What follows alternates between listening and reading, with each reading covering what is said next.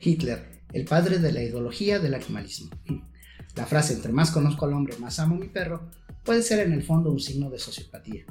No te vayas, quédate conmigo, esto es a otro perro con ese hueso.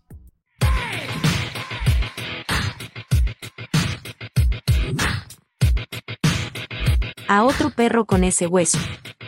Igual que Thanos, no solo es inevitable, también tiene razón. Omar Durán se echó unas alitas habanero y viene enchilado. El tema de hoy, Hitler, padre de la ideología animalista. Comenzamos. Hola, en verdad deseo que estés bien de salud. Recuerda acudir a vacunarte y aplicar tu refuerzo contra el maldito bicho y sus variantes. Las únicas variantes que deberíamos tener en la vida son las de los personajes del mundo de los cómics y las películas, pero así es la vida. En fin, a lo que venimos. Me topé con un tuit de Santiago Armesilla, que por cierto, te invito a seguirlo, en la descripción te dejo sus redes. Santiago es un creador de contenido que no un simple influencer, sino un autor, analista y pensador, filósofo español, que plasmó en su tuit lo siguiente. Quien trata a los animales como personas, acaba tratando a las personas como animales y de inmediato vino a mi mente un nombre, el pinche Fito, mejor conocido como Adolf Hitler. Pocas personas saben de la fascinación de Hitler hacia los animales. Todos sabemos que Adolfo Hitler fue más que un dictador. Fue y es símbolo de la crueldad hacia otros seres humanos, la apoteosis del odio y el racismo.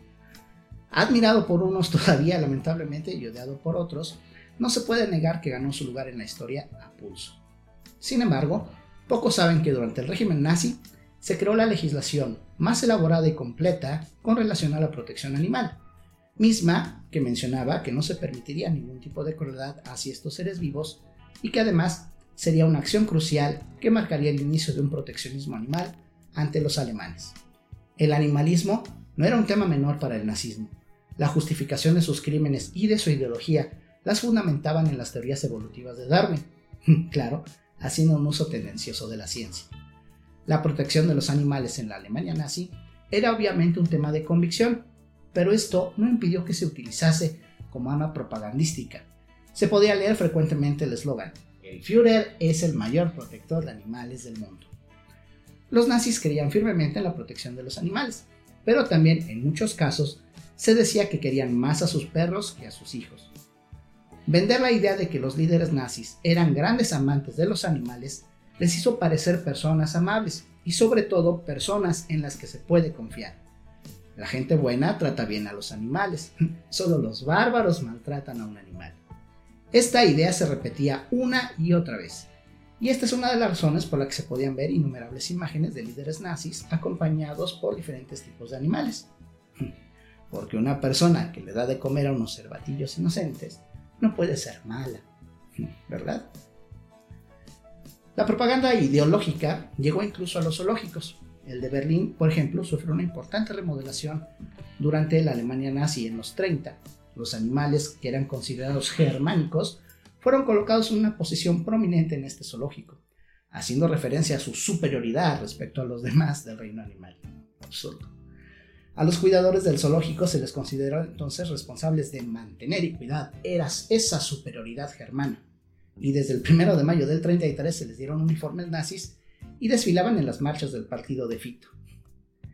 Las leyes que se promulgaron en este tema fueron la Ley de Protección de Animales en el 33, la Ley del Reich de Caza en el 34 y la Ley de Protección de la Naturaleza en el 35. Se puede decir que las leyes que actualmente se relacionan con la ecología y el bienestar animal en Alemania son derivadas de las tres que hace tiempo fueron impuestas por los nazis. Bueno, al menos no todo lo hecho por los nazis fue tan malo, afortunadamente. Algo se rescató. A partir del 38, Hitler dictaminó que estas leyes deberían formar parte del plan de estudios desde la primaria hasta la universidad, ya que desde temprana edad los ciudadanos deberían saber que el planeta era un lugar para admirarse, preservarse y aprender de él. Qué bonito, ¿verdad? En la actualidad, muchas de estas leyes han servido como base para regulaciones en materia de conservación ambiental no solo, en Alemania, sino en toda Europa. Sin embargo, el verdadero propósito del fito distaba mucho del progresismo o justo trato a los animales, sino que fue solo un pretexto para imponer su ideología en los libros de texto de los niños. ¿Quién me recuerda? Hitler fue el primer regente de la historia en prohibir la práctica de la vivisección en animales. No hacía en la investigación y experimentación o simple sadismo con seres humanos en los campos de concentración y laboratorios nazis. Grafito, esas lámparas con pantallas de piel de judío, mmm, se veían excelentes en la decoración nazi. Sin embargo, tras este cuidado exacerbado del ambiente, se esconde parte de la ideología que definió a los nazis. La pureza de raza, la ley del más fuerte que sobrevive bajo todo tipo de condiciones. El mundo que los arios heredarían al final del holocausto y después de que se impusiera en la Segunda Guerra Mundial a sus enemigos, debía ser entonces protegido, debía ser tan puro y fuerte como ellos mismos. El amor que Fiora demostraba por su perra pastora alemán Blondie es una de las peculiaridades de Hitler y signo del amor que tenía por la naturaleza y la vida, según él, puesto que este amor no lo llevó a detenerse cuando comenzó la masacre de millones de inocentes en el Holocausto durante la Segunda Guerra Mundial. A pesar de que se hicieron varias leyes para la protección animal, la medida en que fueron aplicadas fue cuestionada. ¿sí? La ley promulgada el 16 de agosto del 33, prohibiendo la vivisección, posteriormente fue revisada por decreto el 5 de septiembre de ese mismo año, con disposiciones más laxas. Entonces, le permitieron al Ministerio del Interior distribuir permisos a algunas universidades e institutos de investigación para conducir experimentos con animales bajo condiciones de anestesia y necesidad científica. De acuerdo a una revista de aquellos tiempos, hubo muchos experimentos con animales durante el régimen nazi y en el 36 la Cámara de Veterinarios de Darmstadt presentó una denuncia formal en contra de la falta de aplicación de las leyes de protección animal en aquellos que realizaban pruebas, pruebas ilegales, haciendo uso de animales. O sea que los nazis mm, también le jugaron al tío Lolo y al clásico cúmplase la ley en los güeyes de mi compadre. En la realidad, como decimos en México, estas leyes tenían jiribilla y dedicatoria pues algunos historiadores opinan que la ley contra la vivisección se estableció en realidad para dar caza a los científicos judíos que eran especialistas en esta polémica práctica. Obviamente, al quedar prohibida, los nazis tenían carta libre para ir detrás de los judíos a su antojo y tener un motivo para castigarlos. Vaya, al más puro estilo, podrían sembrar animales muertos diseccionados y así su encierro en los campos de concentración quedaba en esta forma más que justificado. En fin, Dentro de este marco, es notorio el simbolismo jerárquico que los nazis dieron a los animales. Mientras ellos resaltaban y se identificaban con la tradicional águila alemana rediseñada, las ratas que consideraban una plaga por otro lado, que no se vieron protegidas por las entonces leyes, fueron vinculadas con el pueblo hebreo y comparando a los judíos con jaurías de ratas incluso que transmitían enfermedades y por lógica debían ser exterminados. Una muestra más de un falso proteccionismo es que en el 40 surgió el debate sobre si las autoridades podrían prohibir la tenencia de mascotas con el objetivo de reservar los suministros de alimentos para el consumo humano. El propio Hitler vetó la propuesta. Al final, lo que se hizo fue decretar la prohibición de tener mascotas, pero solo para ciudadanos no arios. El 15 de febrero del 42 se decretó que ningún judío podría tener mascotas a su cargo. Decenas de conferencias se ofrecieron en Berlín y otras ciudades alemanas con el fin de concientizar a la ciudadanía al respecto. Presumiblemente, al asociar la ideología del Partido Nacionalista Obrero Alemán con el concepto de naturaleza, los nazis redujeron las cuestiones éticas a preguntas biológicas, lo que me recuerda a ciertos foros y propuestas de ciertos partidos y organizaciones en México que al más puro estilo nazi buscan solo pretextos para llevar agua a su molino como decía mi abuelo. Más aún, cuando quienes las promueven carecen de formación y asesoría de verdaderos profesionales sin sustento científico, pero eso sí, con una carga enorme de calidad moral superior, utilizando a figuras incluso del espectáculo como promotores y activistas de un falso bienestar animal. Cabe recordar que los nazis eran los que quemaban libros, es decir, rechazaban el conocimiento y la ciencia y pretendían sustituir estos con discursos de superioridad moral. Algo como el famoso nosotros no somos iguales. A partir de las teorías evolucionistas de Darwin, surgieron diversos movimientos políticos que justificaban sus creencias en estas teorías. Básicamente decían que si el mundo animal, si en el mundo animal solo sobrevivía el más fuerte y que el débil es destruido, en las sociedades humanas esto también aplicaba. En mañosos, ¿no? Los, nazis consideraban que la raza alemana era una raza superior, una raza fuerte que tenía derecho proporcionado por la naturaleza para eliminar a los más débiles. Esto justificará desde la perspectiva nazi la dominación mundial, pero también justificó la eliminación de elementos más débiles del propio grupo. Cuando pensamos en la eliminación en masa de la, de la Alemania nazi, se piensa automáticamente en el pueblo judío. Sin embargo, el primer pueblo en ser masacrado por estas ideas fue el propio pueblo alemán.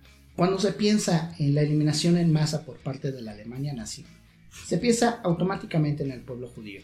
Sin embargo, el primer pueblo en ser masacrado por estas ideas fue el propio pueblo alemán.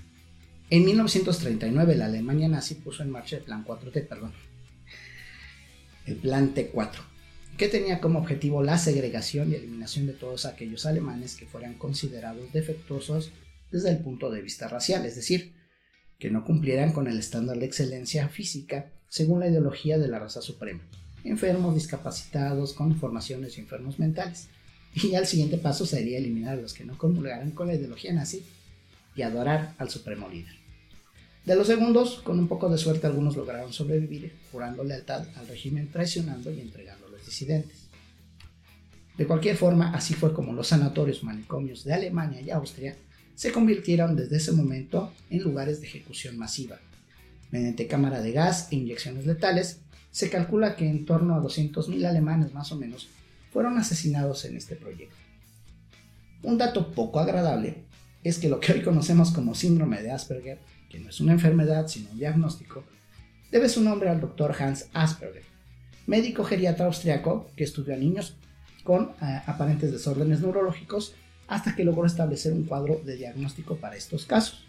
Este médico ha sido acusado recientemente por algunos historiadores de haber cooperado con el régimen nazi e incluso enviando niños a la clínica Spingelblut de, eh, que participaba en el programa de exterminio nazi, eufemísticamente llamado eutanasia.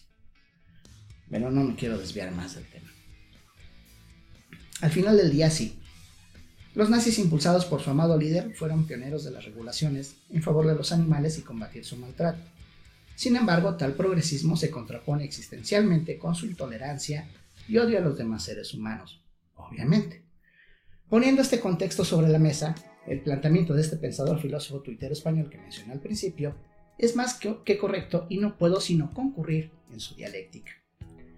El animalismo y el proteccionismo actualmente parecen haber pasado de un acto de humanidad y conciencia social a un movimiento sectario, donde se está a favor o se está en contra. La radicalización de este movimiento es ya una peligrosa realidad a nivel global. El amor a los animales ya fue utilizado antes como estrategia política para disfrazar el autoritarismo, la violencia contra otros, el fanatismo y la polarización social. Quien no conoce la historia está condenado a repetirla, dice el, clásico. Pongamos todos atención a nuestro entorno. Sí, está bien ayudar, está bien proteger, está bien salvar a los animalitos, pero no hay que perder de vista que debe ser un acto de humanidad, no una bandera de odio a los demás. Hitler llegó a mencionar, y bueno, lo llevó a cabo, que su perra Blondie tenía más derecho a vivir que muchos de sus compatriotas. Algo similar al, entre más conozco al hombre, más amo a mi perro. O las clásicas de Facebook, prefiero a los animales porque son mejores que los humanos. Habrás notado que las palabras que más he repetido en este episodio es ideología. Ideología es un conjunto de ideas fundamentales que caracteriza el pensamiento o creencia de una persona, colectividad o época de un movimiento cultural, religioso o político. ¿A dónde voy con todo esto? Bueno, no intento satanizar a los animalistas, no los considero nazis, no. No, solo señalo y advierto las inconsistencias y los riesgos de adoptar ideologías y llevarlas al extremo, porque podemos ser manipulados y utilizados para fines contrarios o intereses que beneficien a otros. No podemos pretender defender o proteger la vida animal minimizando, denostando, ignorando, ni mucho menos amenazando o deseando la muerte a otro ser humano. Recuerdo en alguna ocasión leer un post de un activista que seguramente en un acto de inconsciencia o inconsciencia hizo un comentario diciendo que eh, la gente, pidiendo a la gente que no donara dinero para rehabilitación de niños con discapacidades o cáncer, que en lugar de eso donaran ese dinero para los perritos de la calle. Hazme el fabrón, cabrón. Más tarde alguien retomó esa idea y en el 2014 publicaron un meme donde se puede ver un perrito con el siguiente texto. Este año no dones al teletón, mejor dona 10 pesos de croquetas al callejero, una esterilización al peludo de la cuadra, una consulta al enfermo, ellos sí lo necesitan. Los que hablan de empatía diciendo estas cosas. Y los comentarios apoyando esa idea cayeron en cascada, aludiendo en muchos casos el mal manejo de estos recursos o la falta de transparencia. Pero ¿acaso no todo aquel que reciba donaciones para una causa o labor debería ser sujeto de regulación y revisión por parte de la autoridad fiscal? Esas donaciones para los perritos, ¿a través de quién se van a canalizar? De nuevo, cúmplase la ley en los güeyes de mi compadre.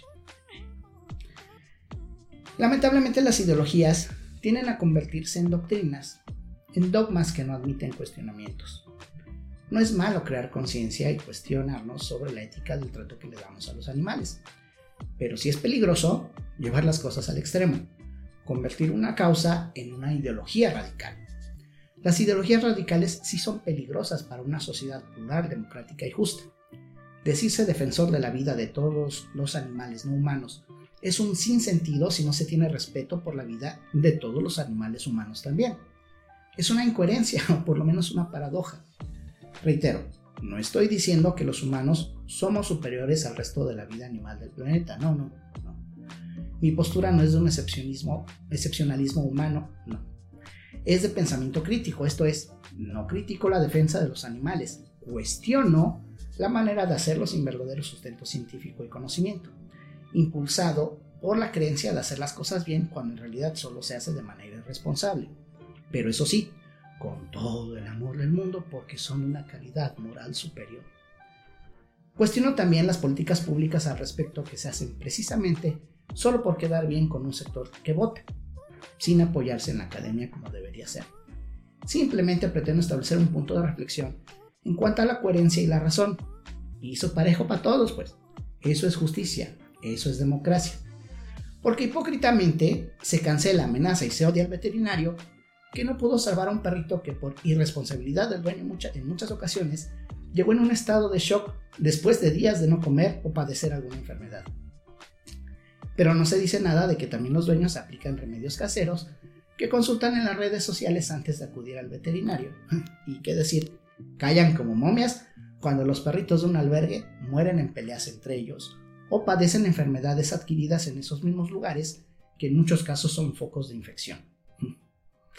Hipócritamente, se denuncia y condena a quienes cometen la crueldad de abandonar a los perros en las azoteas o tras patios, encerrados. Pero nadie dice nada de los protectores que tienen a los perros hacinados, sucios, mal alimentados y también encerrados, sin salir a pasear ni tener un ambiente digno de enriquecimiento ambiental adecuado y con bases, básicas condiciones de bienestar. Tampoco digo que todos los protectores y activistas sean malos, no. Algunos sí hacen o tratan de hacer las cosas lo mejor posible asesorándose por verdaderos expertos. No es fácil, no, definitivamente no lo es. Pero tampoco se puede negar la realidad. No decirlo no significa que no pase. Y sí, del lado de los veterinarios y profesionales del trabajo y manejo de animales, también existen casos de negligencia y abuso que deben ser juzgados y en su caso sancionados de manera adecuada si así lo amerita.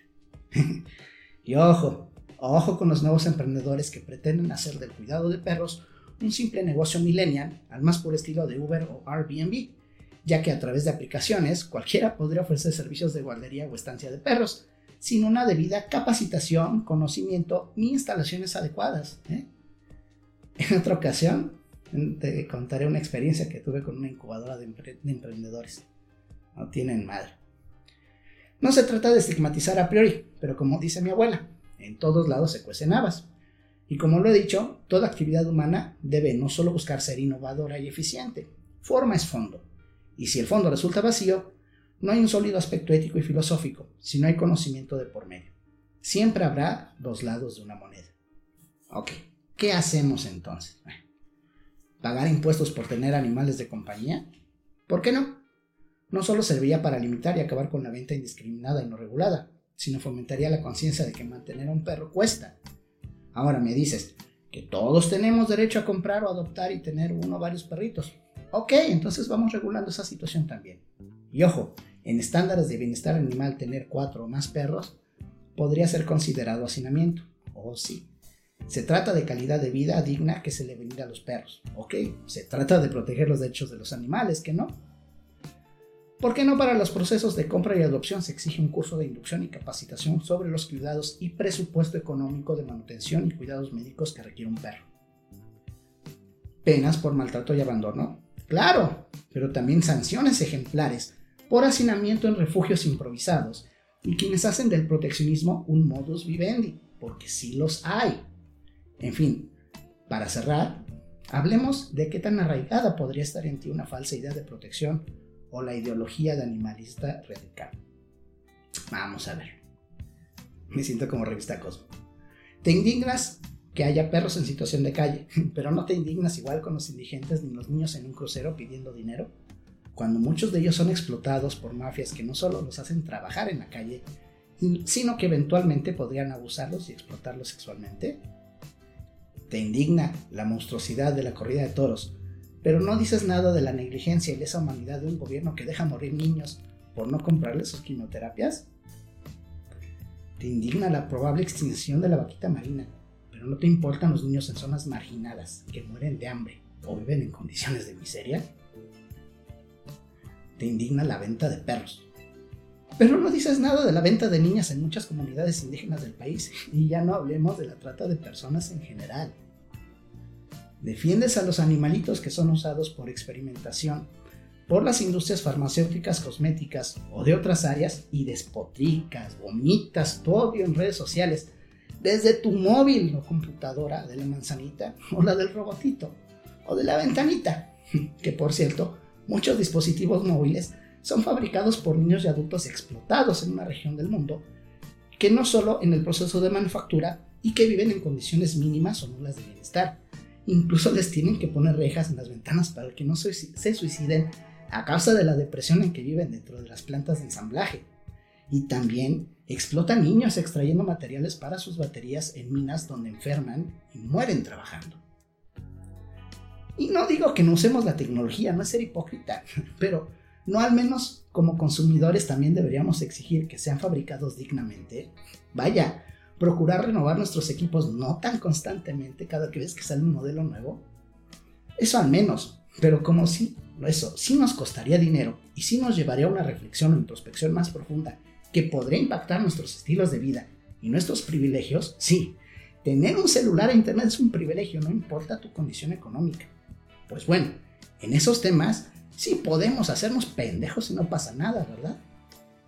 Como en muchos otros aspectos de la vida y de los problemas políticos, económicos y sociales, que son muchos, lamentablemente son muchos, las ideologías tienden a ser simplistas pero extremistas y cautivan a las masas porque negar o pretender refutar los hechos, la ciencia, al verse frustrados o limitados en sus aspiraciones y deseos, alimentan su ego pretendiendo ser vistos como entes de superioridad moral ante los demás en su propia mente y grupos de personas afines, claro, y tratando de imponer a toda costa su punto de vista.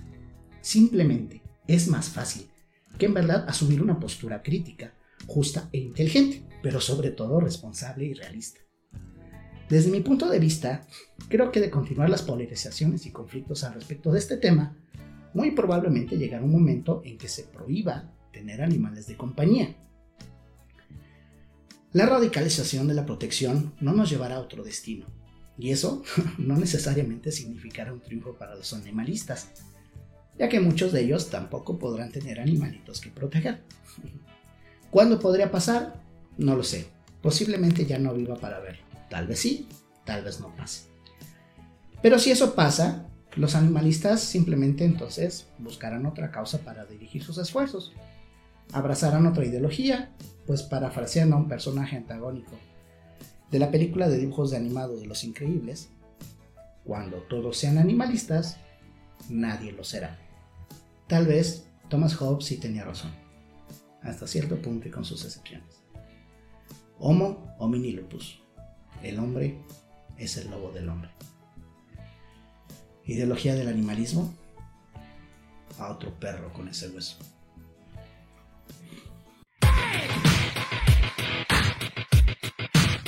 Gracias por tu atención. Te esperamos la próxima semana aquí en A otro perro con ese hueso. Recuerda dejarnos tus comentarios, suscribirte a Facebook y nuestro canal de YouTube y en las diversas plataformas de podcast como A otro perro con ese hueso. Hasta la próxima. Adiós. Chaito.